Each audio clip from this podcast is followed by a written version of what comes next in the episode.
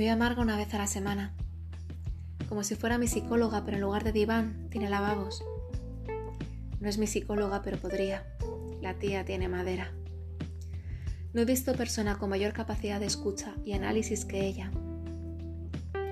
No tiene titulación más allá de su bachiller, se negó a seguir estudiando y se puso a trabajar en la peluquería de su madre, la peluquería de mi barrio, ese en el que ya no vivo, pero al que sigo sintiendo mío. Quizá porque aunque me mudé hace años, vengo aquí a hacer la compra y a ponerme mona.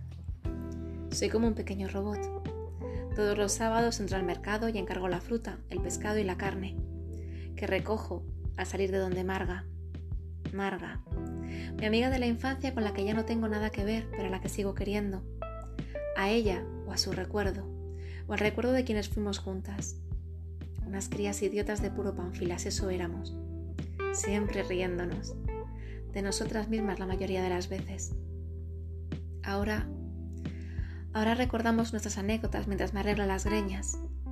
Nos reímos igual que antes, como también ríen el resto de clientes que hay en la sala. Allí solemos ser las mismas siempre. Lo de ser robótica no es solo cosa mía, por lo visto.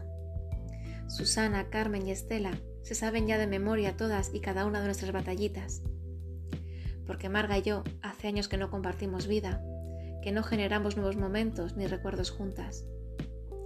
Vivimos del pasado y pasamos de puntillas por nuestros respectivos presentes. Hoy la peluquería está vacía. Marga ni se vuelve a oír la campanilla que avisa de mi entrada. Sigue barriendo y tarareando.